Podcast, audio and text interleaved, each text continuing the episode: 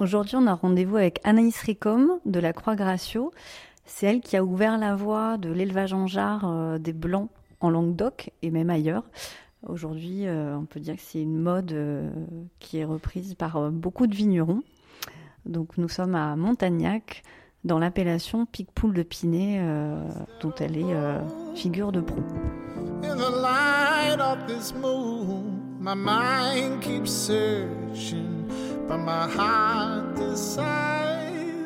Bonjour Anaïs, merci de nous recevoir chez toi. Donc où est-ce qu'on se trouve euh, ici?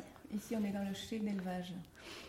Donc c'est un chai euh, qui est entouré de jarres, de barriques, mais surtout de jarres, qui est le sujet du jour euh, de ce tapis Alors toi, tu es arrivé quand dans l'exploitation familiale? Alors moi, j'ai commencé à faire les vendanges dès 2006 et à plein temps depuis 2009. Je suis là. Donc c'était un, domaine qui était euh, tenu par ton père et ton oncle Oui, c'est ça? Tout à fait.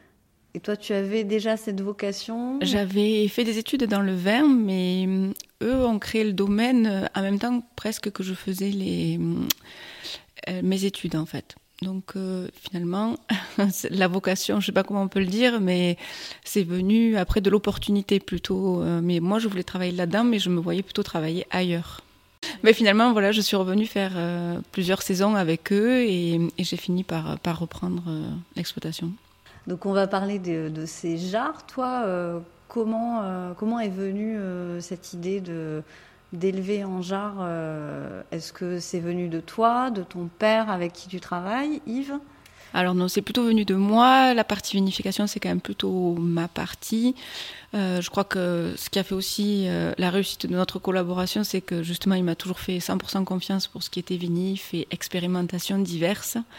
voilà, donc j'en suis venue au jarre parce que je trouvais que j'avais essayé le bois en fait et je trouvais que sur notre cépage ici phare qui est le Picpoul, euh, le boisé ne lui allait pas très bien. J'ai essayé différents tonneliers, différentes origines de bois, mais c'était pas satisfaisant. Et euh, je trouvais que ça marquait trop euh, le, cépage, ça l'accompagnait pas suffisamment. Alors peut-être aussi parce que j'avais essayé dans des plus petits contenants, mais enfin des contenants classiques comme la barrique. En tout cas, euh, je me suis dit, euh, peut-être on pourrait essayer la jarre. En fait, avant, il le faisait. Pourquoi, pourquoi on a arrêté? Est-ce qu'il n'y a pas quelque chose d'intéressant à, voir avec ça? Donc, ces, ces jarres, tu les avais vues ailleurs? Tu t'es inspiré d'un domaine en particulier? Non, pas du tout. Euh, je les avais pas vues ailleurs. Par contre, j'avais la chance que dans ma famille, il y ait une briqueterie.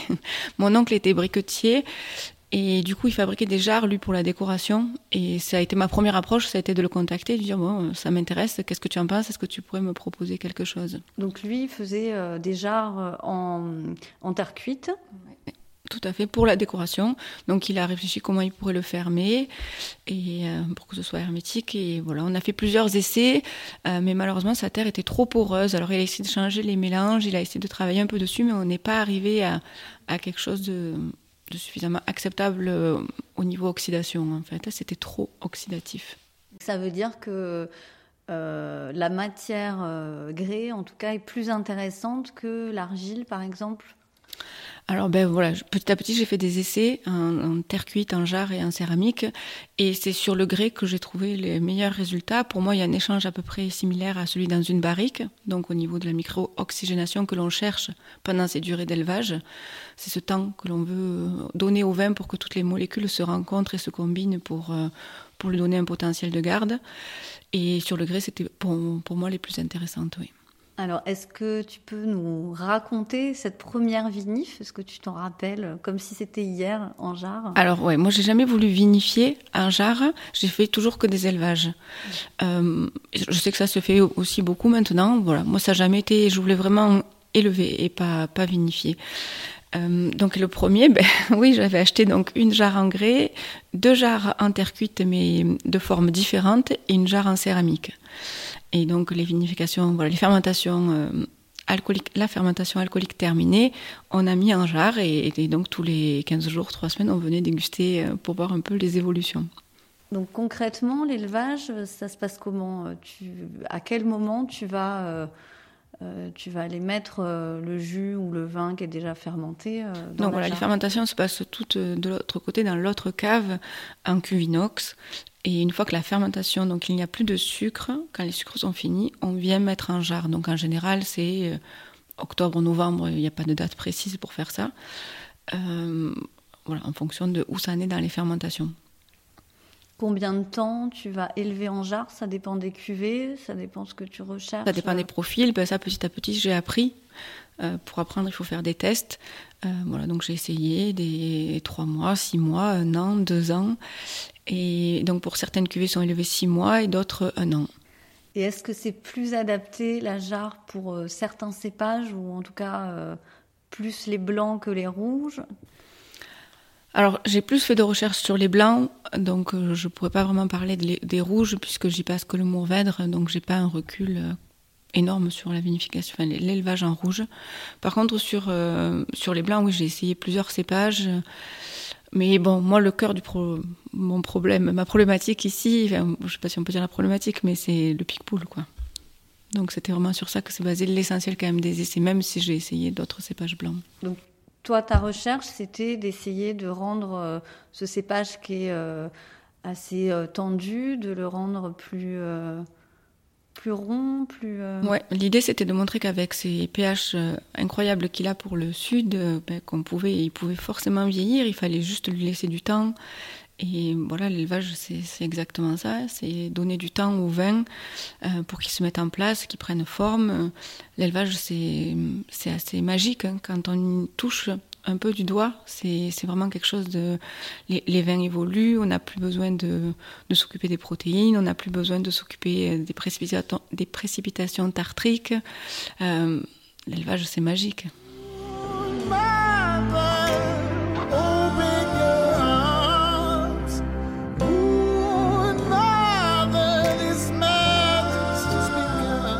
Tu as pu comparer donc des cuvées qui n'avaient pas été élevées en jarre et euh, tes cuvées élevées en jarre euh, en termes de garde de... Oui, bien sûr, j'ai fait plein de plein d'essais différents, donc j'ai pu comparer. Je pense que vraiment la jarre euh, tend les vins, tend et resserre les vins en fait. Donc on a des vins plus qui sont à la fois assez gras, assez riche, assez complexe, et en même temps, en final, toujours un côté très tendu qui vient euh, et qui allonge les vins. Et c'est des vins que tu peux garder beaucoup plus longtemps? Pas forcément? Alors, euh, j'espère. Donc, les premiers essais datent de 2012, euh, les essais concluants. Les premiers essais concluants datent de 2012. Et, et aujourd'hui, quand on ouvre une bouteille, c'est franchement exceptionnel. Alors je pense que ça va dépendre aussi des millésimes. Il y a des millésimes qui sont plus chauds que d'autres et qu'il va falloir boire un peu plus tôt. Euh, mais dans l'ensemble, je suis assez confiante ouais, sur une bonne dizaine d'années euh, pour ces élevages. Et ta démarche, comment elle a été accueillie au début? Parce que tu étais euh, quand même la pionnière dans ce style d'élevage. ben, les gens au début m'ont dit que ça allait oxyder trop vite les vins, qu'ils se demandaient un peu ce que j'allais chercher là-dedans. Ouais, ça a été, je sais pas si ça a été vraiment bien accueilli ou mal accueilli, mais voilà. De toute façon, dès que vous faites quelque chose qui n'est pas trop pratiqué, vous êtes souvent montré du doigt, dans un sens ou dans l'autre. Euh, l'expérience prouve le contraire, après, euh, peu importe. Surtout qu'aujourd'hui, c'est plutôt. Euh, tu es suivi par beaucoup de vignerons, donc c'est comment aussi. Qu'est-ce que ça fait d'avoir un peu montré cette voie et d'être entre guillemets, copié par euh, ses voisins euh.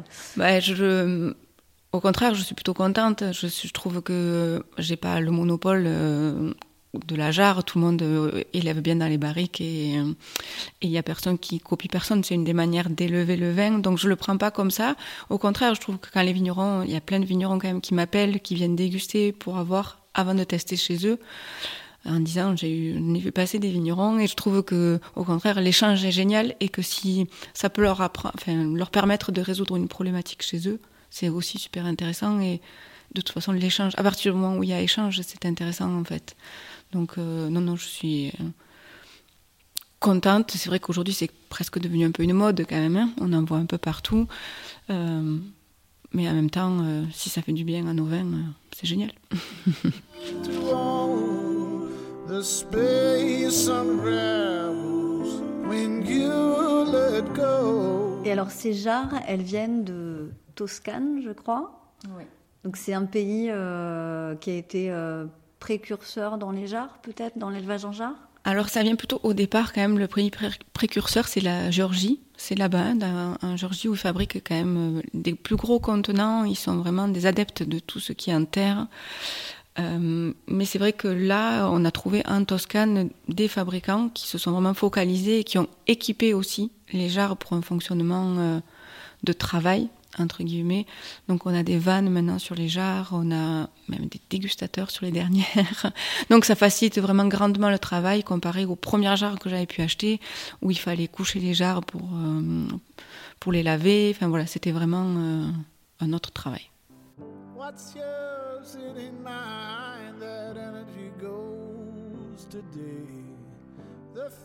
Donc maintenant, on va goûter ça. Donc là, on est à côté de quatre magnifiques jarres. Donc c'est, euh, elles font combien de volume? Alors c'est des jarres de 10 hectolitres. J'ai vraiment cherché, je pense qu'il faut vraiment agrandir au maximum la taille des contenants euh, pour essayer de limiter euh, le côté aussi oxydatif. Voilà, une jarre, c'est une jarre, c'est quelque chose d'assez sensuel en fait. On a je pense que tous les gens qui rentrent euh, dans le chai ont envie de les toucher, on a envie de... C'est quelque chose qui est un matériau noble en fait, hein, et, c'est inspirant je trouve. C'est aussi euh, la forme très euh, féminine quelque part. Enfin, Exactement, c'est vraiment sensuel comme, comme forme. Oui, je suis vraiment d'accord avec ça. On voit aussi très la couleur du blanc qui dépasse dans la bombe. Oui, oui, oui, bah ça c'est donc c'est pour limiter l'oxydation, donc ces bandes aseptiques. Alors là en plus ils ont soufflé, elles sont soufflées à Murano, donc on est vraiment sur des choses assez esthétiques et finalement ça vient euh, euh, décorer l'objet, plutôt apporter une solution technique à un problème, mais aussi euh, le fait qu'elles soient soufflées comme ça en verre, elles sont magnifiques et ça apporte de l'esthétisme à l'objet. On va goûter Allez, super. Vas-y. Tu parlais de cette matière sensuelle. Ouais, le toucher, et de suite, euh, on a envie, quoi. c'est du grès qui vient d'où? De Toscane. Le c'est le grès aussi qui vient de mm. Toscane. on va goûter ça.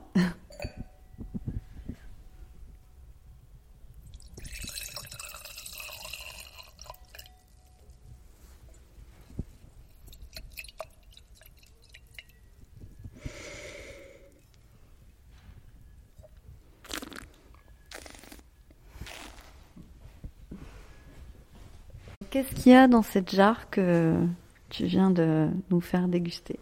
Alors dans celle-ci, c'est du Picpoul, donc qui va rentrer dans la cuvée Brèche à Lune. Euh, on a en fait, donc il va y rester six mois. On a deux cuvées euh, qui sont élevées en jarre ici, donc Brèche à Lune et le champ des Dolias. Donc euh, le champ des Dolias, c'est de la roussane, quasiment 100%, élevé un an dans des jarres. Dolia, c'est Dolia, c'est la jarre en latin un dolium des en fait au, pluriel. Donc c'est euh, le nom que tu as donné pour une cuvée en rouge et en blanc. Exactement. Et donc après j'ai un petit peu de mourvèdre aussi qui va d'un sel en terre cuite qui est élevé un an dans les jarres. Le mourvèdre, tu as essayé euh, dans la jarre de grès, c'est moins adapté? Non, je pense que c'est très adapté, mais à un moment donné, il faut faire des choix.